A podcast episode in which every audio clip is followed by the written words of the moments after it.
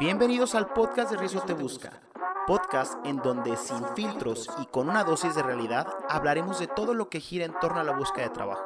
En ocasiones le hablaremos al reclutador y en algunas otras a los candidatos. Entonces, prepárate para escuchar tu dosis de realidad laboral. Bienvenidos a un capítulo más del podcast de Rizo Te Busca. El día de hoy te voy a hablar sobre si cambias tu lenguaje ¿cambiará la forma en la que te ve el reclutador? Desde mi punto de vista, yo creo que sí. Y te voy a explicar por qué. El hecho de cambiar la forma en la que hablas o en la que te hablas a ti mismo puede modificar bastante cómo el reclutador te observa. Te quiero platicar. Esto me pasó hace un par de semanas, eh, o la semana pasada, si mi memoria no me falla. Tengo un amigo que se quedó sin trabajo. Pero no se quedó sin trabajo porque lo corrieran y no se quedó sin trabajo porque hizo las cosas mal, como a muchas personas les puede pasar. Mi amigo trabajaba en una empresa eh, que se dedicaba a, creo que la tecnología, y la empresa, que es obviamente a nivel internacional, decide llevarse su departamento de México a Costa Rica. Entonces automáticamente a mi amigo le dicen, ¿sabes qué? Dentro de X cantidad de meses, que no recuerdo cuántos son, tu área va a desaparecer en México. Por consecuencia, una persona que se desempeñó muy bien, que hizo bien su chamba, que creció, que incluso aportó muchas cosas a la empresa, se quedó sin trabajo. Y eso no es malo. Y no fue porque hiciera las cosas mal. Fue porque las decisiones de una empresa, económicamente hablando, le vio un futuro o le vio un ahorro o vio que era mejor para su operación, tomó esa decisión, que no está mal. Pero mi amigo, en pocas palabras, se quedó eh, sin trabajo después de 13 años de desempeñar diferentes puestos porque fue creciendo en el área de cuentas por pagar. ¿Qué pasa? Primero que nada, ha de ser un shock tremendo eh, el vivir esta situación. Segundo lugar, llega un momento en el que te preguntas, después de 13 años de trabajar en esta empresa, donde ya conocía la forma de trabajar de la empresa, donde ya había crecido, donde ya había implementado cosas, en donde ya había incluso hecho una rutina de vida, el hecho de levantarse, ir, ver a los compañeros y que dominaba ya las tareas, se convirtió en una situación de ¿y ahora qué carajos voy a hacer? Después de 13 años, obviamente las personas cumplen años y empieza el pensamiento de, güey, es que tengo casi, eh, creo que mi amigo tiene 42, 43 años, ya soy una persona a la que no van a contratar porque pues las empresas me van a ver como algo obsoleto. Cuando me comentan esta situación, yo le digo, amigo, ¿sabes qué? Te veo en mi oficina el lunes o el martes para explicarte cómo funciona buscar trabajo, porque tú hace 13 años no buscas chamba. Tu currículum a lo mejor no lo tienes ni siquiera hecho. No sabes qué va a pasar. Le digo, mándame tu currículum. Es que, pues no sé, tengo 13 años que no busco trabajo y no sé ya qué hay que hacer. Sé que las cosas cambiaron, pero no sé cómo cambiaron. Entonces me lo manda y obviamente el currículum estaba mal hecho. Porque una persona que tiene 13 años trabajando en un solo lugar, pues lo ve como no me tengo por qué actualizar. Ojo, yo siempre he recomendado que tengas actualizado tu perfil de LinkedIn. Yo siempre he actualizado que tengas tu currículum listo porque tú no sabes cuándo puede salir una buena oferta. Es como el hecho de tener tu visa y tu pasaporte vigentes. Porque no sabes cuándo te va a salir la oportunidad de viaje y, y no tenerlo puede truncar una oportunidad de un viaje express, por ejemplo, con el pasaporte y la visa. Pero me manda el currículum, y le digo, a ver, lo primero que tenemos que cambiar aquí es la forma en la que tú te expresas de cómo vas a buscar trabajo. Por eso te estoy diciendo que si cambias tu lenguaje vas a cambiar, eh, vas a cambiar tu vida.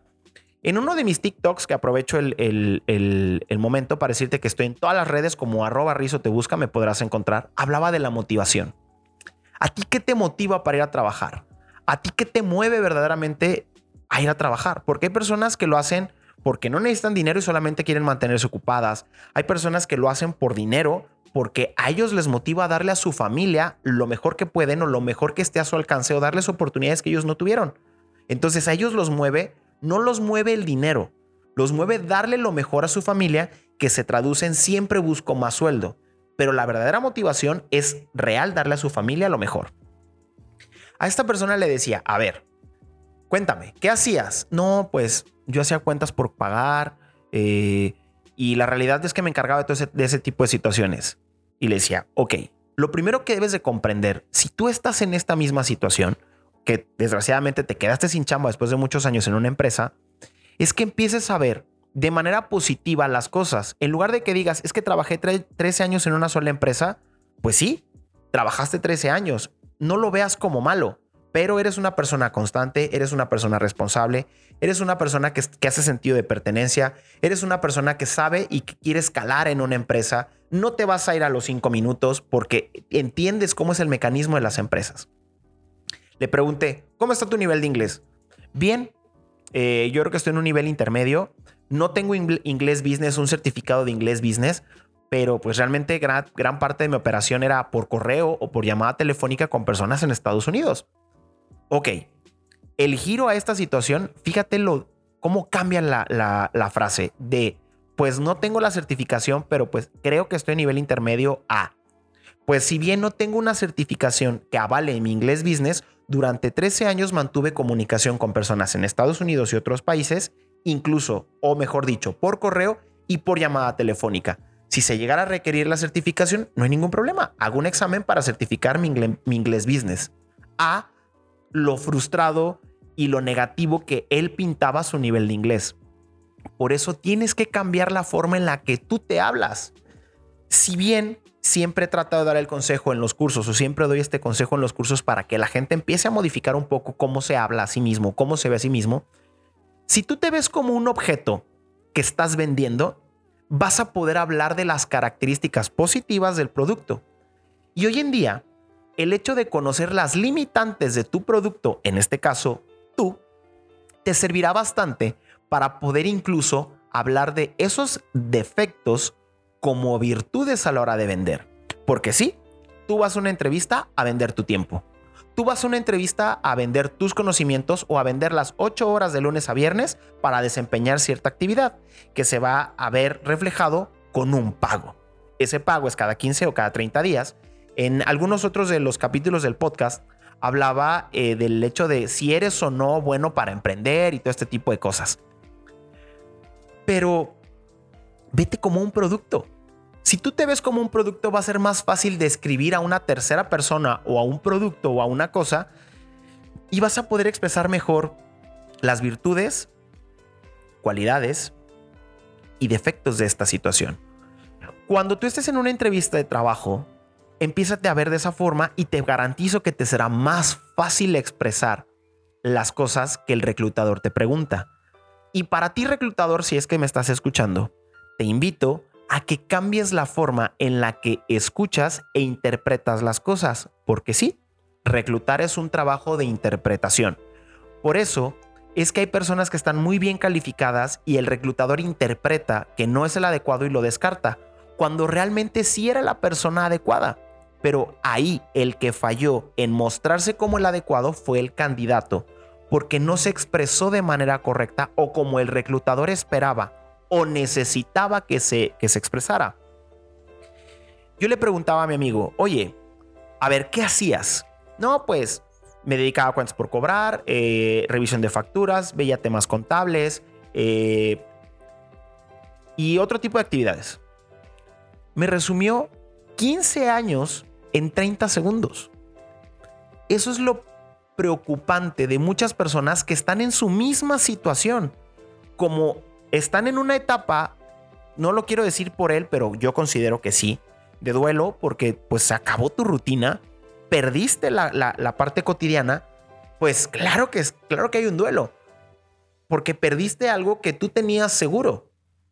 Aquí entonces al reclutador le sugeriría, o me gustaría comentarle, o si es que te sirve, empieza a analizar muy bien este tipo de situaciones porque él es una persona súper trabajadora, es una persona súper inteligente, no es la persona más social del mundo, pero cumple con su función de manera correcta, perfecta y siempre va a buscar crecer. Porque ya en la conversación, en un rápido curso que le di en la oficina, le dije, a ver, güey, platícame qué hacías. No, pues cuentas por cobrar, revisaba facturas. Ok, ¿implementaste algo?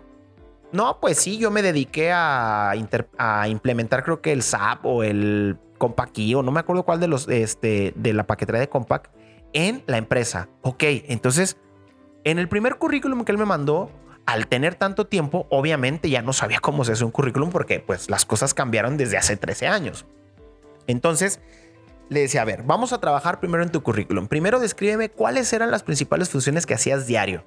Cuentas por pagar, facturación, eh, elaborar reportes, revisar reportes, asignar tareas al equipo de trabajo, incluso contratar personas para, para sus equipos de trabajo, eh, tener comunicación siempre con, con las diferentes áreas en los diferentes países en donde esta empresa se encontraba o se encuentra todavía eh, trabajando o haciendo negocio. Entonces le decía, mira, güey, fíjate cómo ya cambiaron las cosas. Ya de cuentas por cobrar me empezaste a explicar qué hacías. Ahora te hago el ejercicio. Vete como un producto cuáles son las virtudes, cualidades y defectos de este producto. Y empezó a soltarse. Y de tener un currículum de tres cuartas partes de una hoja, terminamos haciendo un currículum de dos páginas, en donde él empezó a explicarme todo lo que hacía y yo empecé a, pues ahora sí que a encontrar las palabras que teníamos que poner en el documento.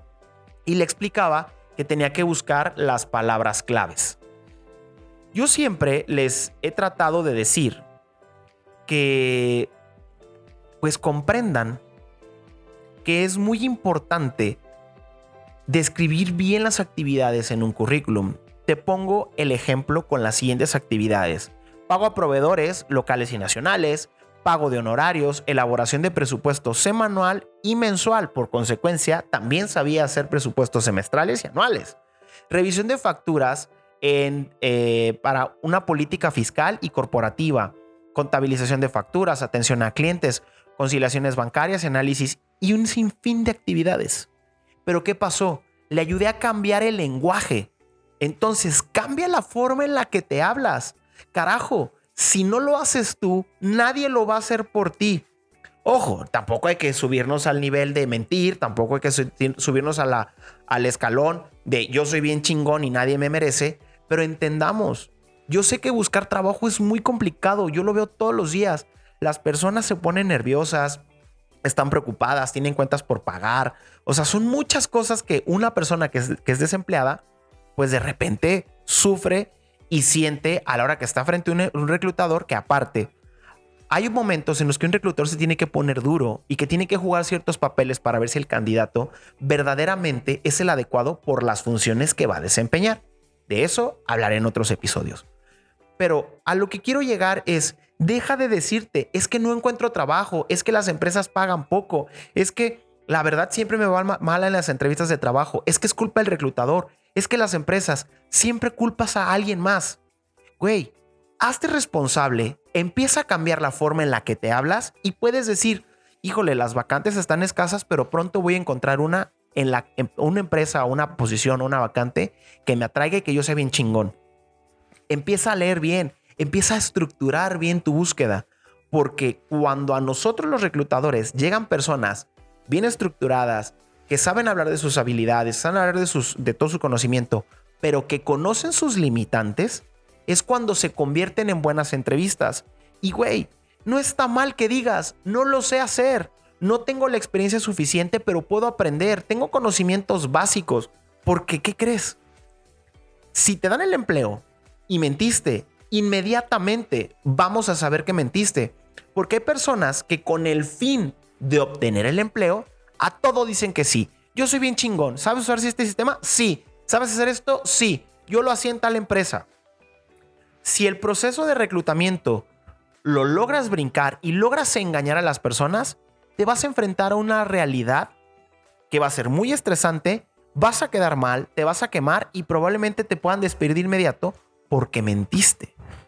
Deja de mentir y deja de preocuparte por esto y empieza a voltear hacia adentro y di, güey, yo soy una persona chingona, ¿por qué no pensar que puedo llegar lejos? Pero empieza a hablarte distinto.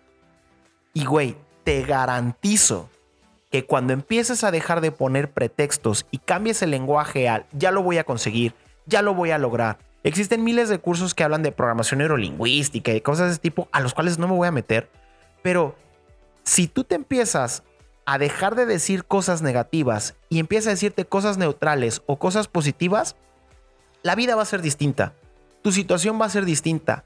Es muy complicado porque normalmente es más fácil victimizarte que hacerte responsable y decir, ok, a partir del día de hoy voy a dejar de cometer todos los errores que anteriormente cometía, porque no nos hagamos tontos. a huevo que sabemos en dónde nos equivocamos y realmente identificamos cuáles son nuestras áreas de fortalezas.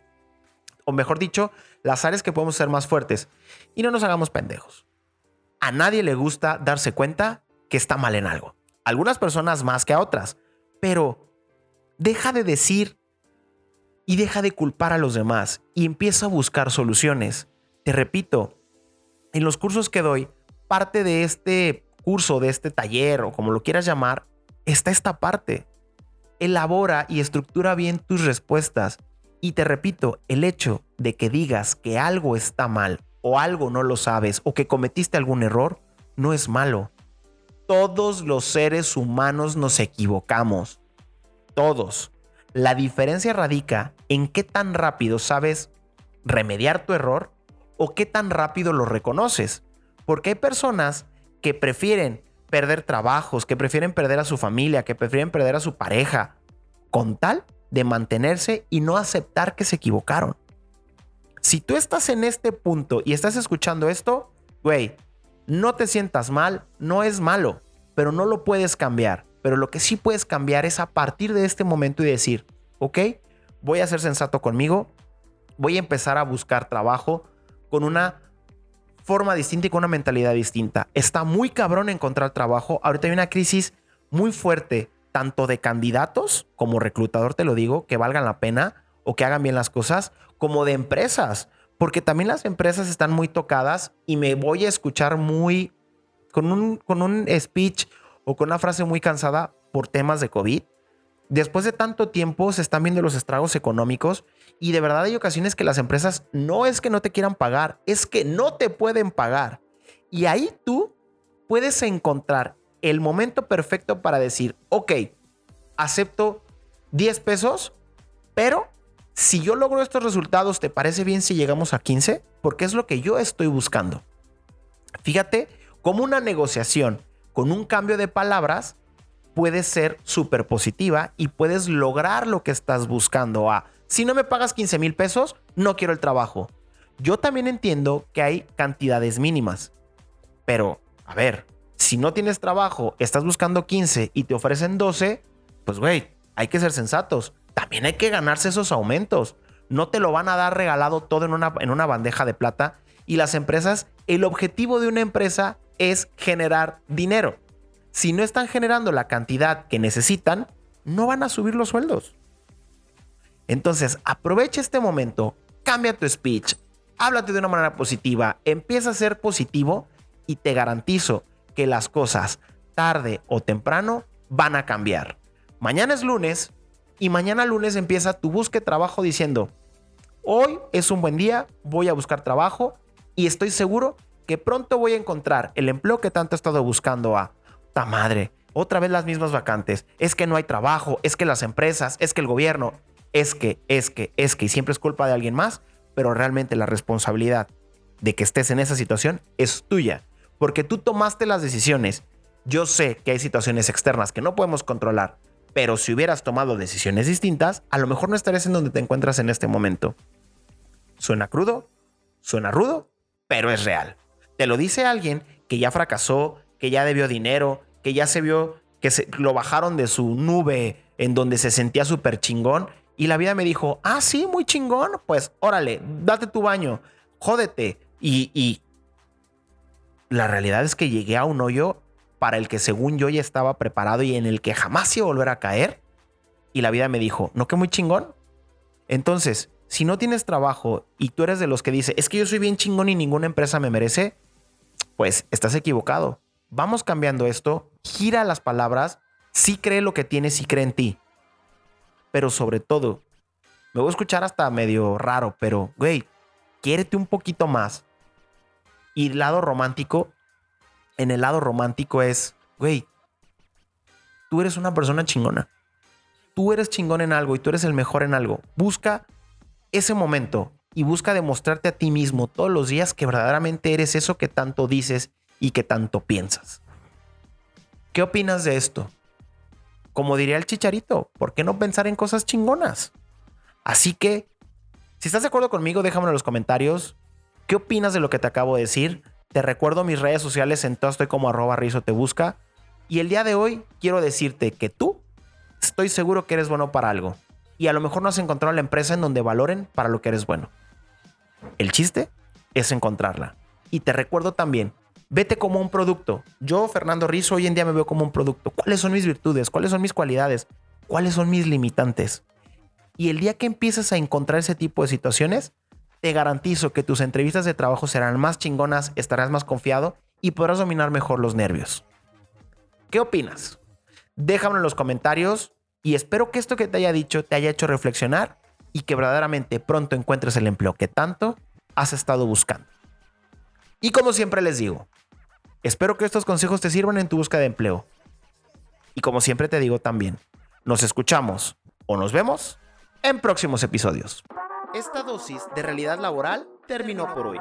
No te olvides de suscribirte para escuchar lo que gira en torno al trabajo. Acompáñame en próximos episodios donde te daré un poco más de realidad laboral.